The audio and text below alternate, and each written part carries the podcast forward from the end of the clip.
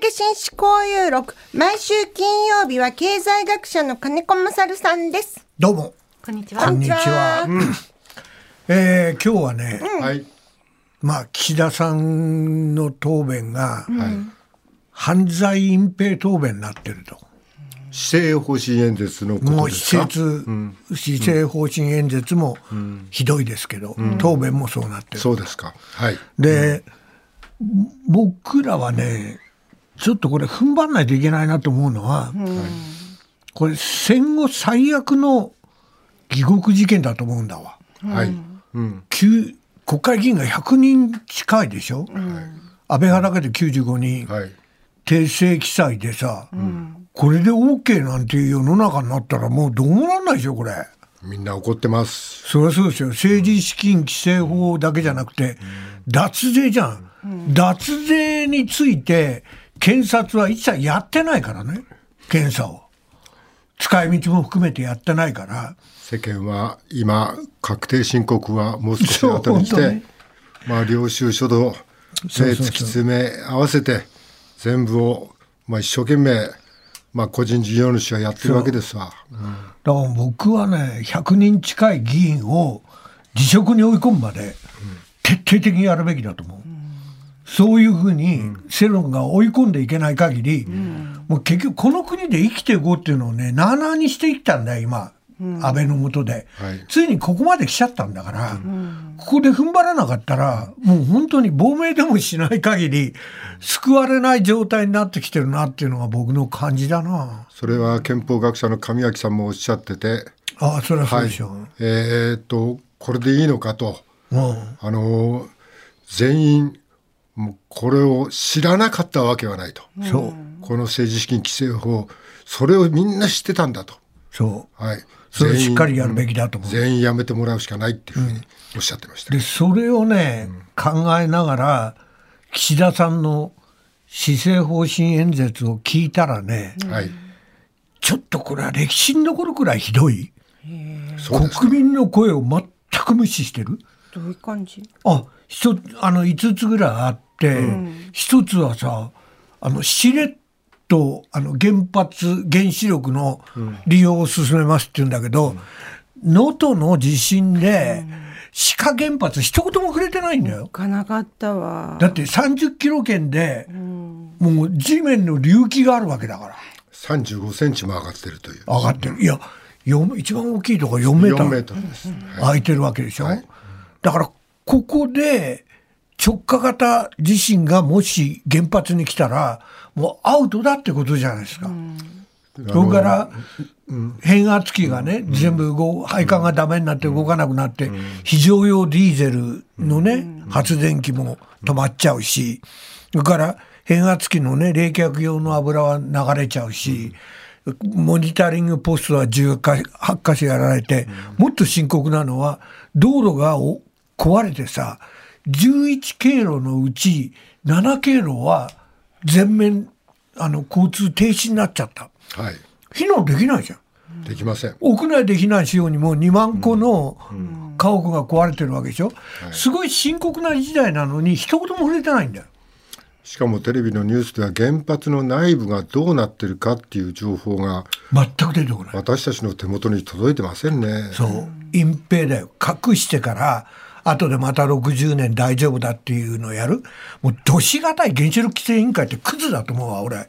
それで、もう2番目は、総点検したのに、あの、マイナ保険証はい、これなんだ保団で、はい。ほ保険医団体連合がやった調査だと、総点検の後なのに、5000ぐらいの医療機関でトラブルが発生して、はい700いくつだっけな？53件かな、結局全く使えなくて全額請求をせざるを得なくなった、うん何も変わってないじゃん。で去年の12月の非利用率マイナ保険証の利用率はついに4.29%ではい。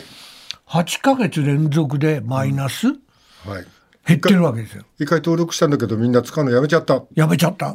で、元を言えば6月段階でも6.3%だったんだよ。これが4.29でさ、着実に落ちてるわけ。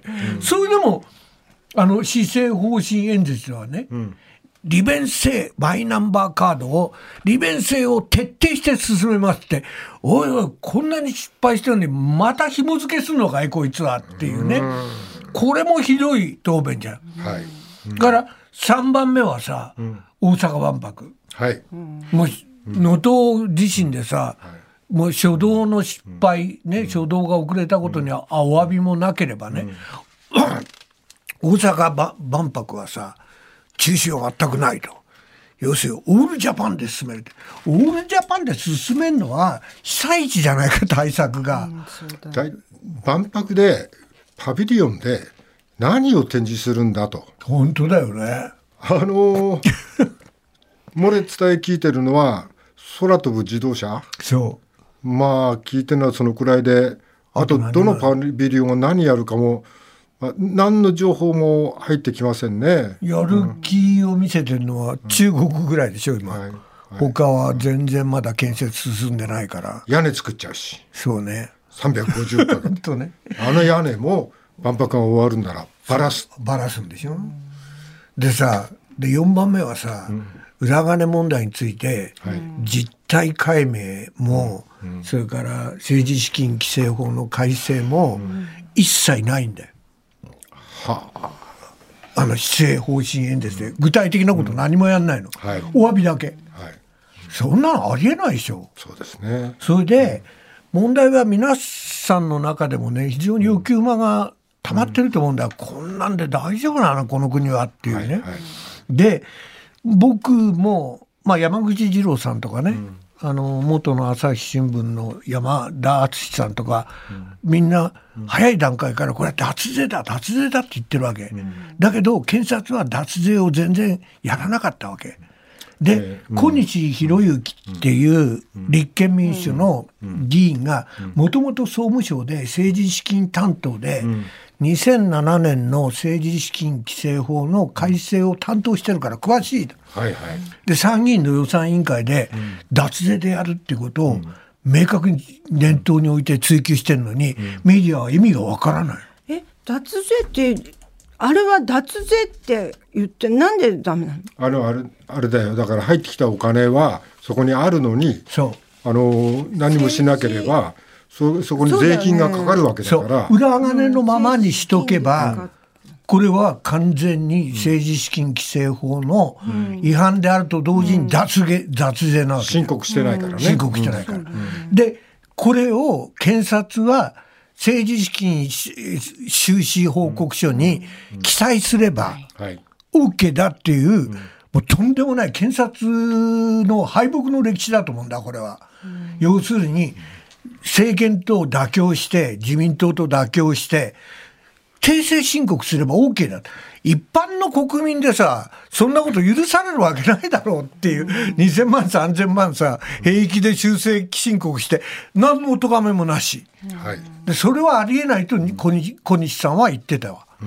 でちゃんと外部監査で国会がそういうことをしっかり専門家を集めてね、まあ、弁護士会計士税理士できれば国税専門官みたいな人を入れたチームを作って第三者委それで今度あの95名のうち77名が修正、はい。修正なんての、はい。記載をしたじゃない、はい。安倍派だけだけど、はい。二階派も岸田派もやらして、これを全部きちんと精査すれば、まずはあの政治資金収支報告書はさ、はい。3年しか記録を残さないようになってるわけ。議員は4年も6年もやるのに。とで法律違反の時効は5年だから、2年分記載してないわけ。なるほど。だこのためには、検察に提出したとされている安倍派の会計責任者が裏帳簿を持ってると。裏帳簿を公開させるんだ。そうするとこの2年分のこの記載漏れは明らかに脱税だから。あだからあれでこれあ載せてるのも期日が書いてないっていう。そう、期日も書いてない。期日が書いてないんです。それそはの裏帳簿がないとダメなんだわ、そう。裏帳簿できちんと見て、その記載漏れがいかに入りも出もしっかりしないと、これはインチキなわけじゃないですか。で偽造の領収書を出したりとか、領収書を出してなければ、政治資金収支報告書ではまずいわけだから、はい。これ脱税なんですわ。で持ってんのほかはさ1000回も言ったけど萩生田元政調会長がさ五人衆あの引き出しに入れてたと、2800万円近くのうち何百万だか知らないけど、出してた、これは完全に悪質な脱税だと自分で告白してんですよ。引き出しに入ってました。だって記載しないで引き出しで隠してたわけで、それは銀行に出したら分かっちゃうから、分からないために引き出しに入れといたって自分で言ってるわけだよ。なんて頭が悪いやつだろうと思うけど、そういうことを言った以上、言った以上これは脱税で上げなきゃダメですよ。国民の前で言っちゃってんだから。それででもちょっと言い逃れができるとご本人は思い思ったんだ。思ったからダメなんだよ、要するにそのくらいルーズなわけだ。でこれは明らかにだって普通の人を考えてごらんなさい。あの税金に申告なしで引き出しにお金隠してたら悪質だから重加算税か課せられて悪い場合にはこれは犯罪をの対象になるわけでしょ。だからそういうことを徹底的にやってこの95人だけど多分二階派や岸田派も含めれば100人近い脱税議員裏金議員は議員を辞めさせるまで徹底的に追及するっていう世論の圧力が必要なんですよ。